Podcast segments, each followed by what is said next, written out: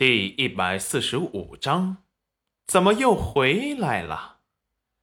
齐云冉有些心虚，他刚才以为是蚊子来的。那什么，对不住，我们还是快起来去镇上买东西要紧，不然刘叔该等急了。裴元君虽然挨了一巴掌，可是，一大早就亲到了香软的娘子，还是很开心。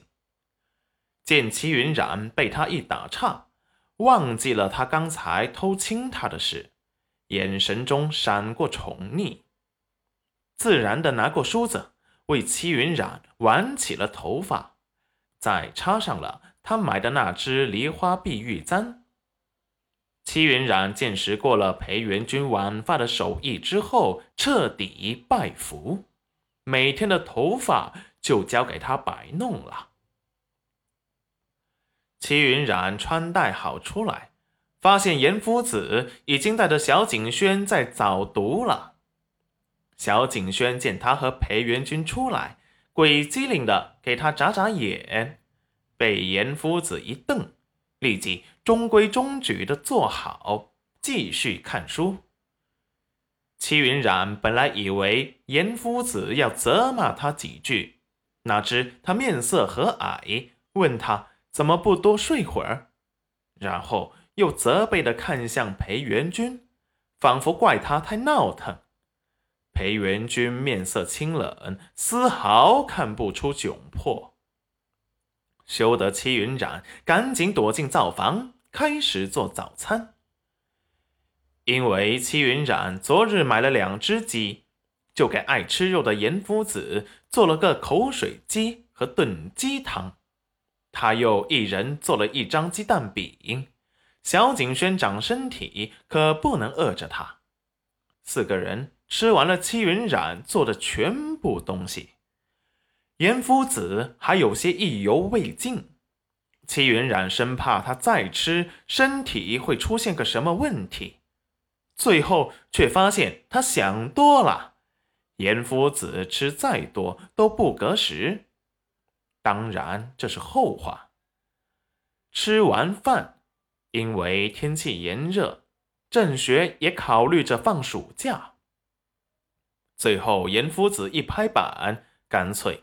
就今天放假，又去给学子们布置了要做的作业，让小景轩自由复习一下。裴元君却带着戚云染去镇上采购了。戚云染准备请和他关系好的来吃一顿，最后计算了一下人数，算上戚玉露娘俩，还有裴家的父母、村长李正、刘叔、刘婶，还有黄彩彩家。再加上严夫子和他们，也有三四桌人呢。鸡鸭鱼肉，各种肉食必不可少。牛羊肉也备了些，各种蔬菜瓜果。考虑到会有小孩子，又买了糖果。买完东西，却是满满的两个背篓都装不下。齐云染背了一个背篓，裴元君也背了一个。大多重量级的东西，裴元君都拿过去放在了他的背篓里。齐云染的背篓看着很多，实际上重量却是很轻的。两个背篓都满了，可是那些米和油还没有买。就在齐云染想着把刘叔叫过来帮忙时，一辆马车停在了戚云染和裴元君的面前。裴元君看着熟悉的马车，深深的皱眉。赵宝业。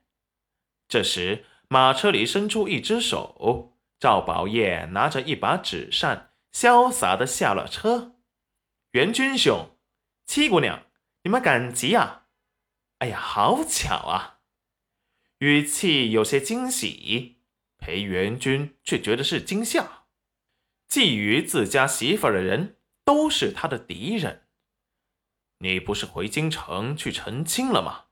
怎么又回来了？裴元君打量着戚云染的反应，见他听到后没有什么特别的反应，才放下心来。元君兄消息倒是灵通，不过我回去不是去成亲的，而是去退亲。说完，也有意无意地打量着戚云染的表情。裴元君眼底一沉，裴元君眼底一沉，幽深黑暗。他和裴元君之间的事，他的属下可是给他查清楚了。两人正闹着和离呢。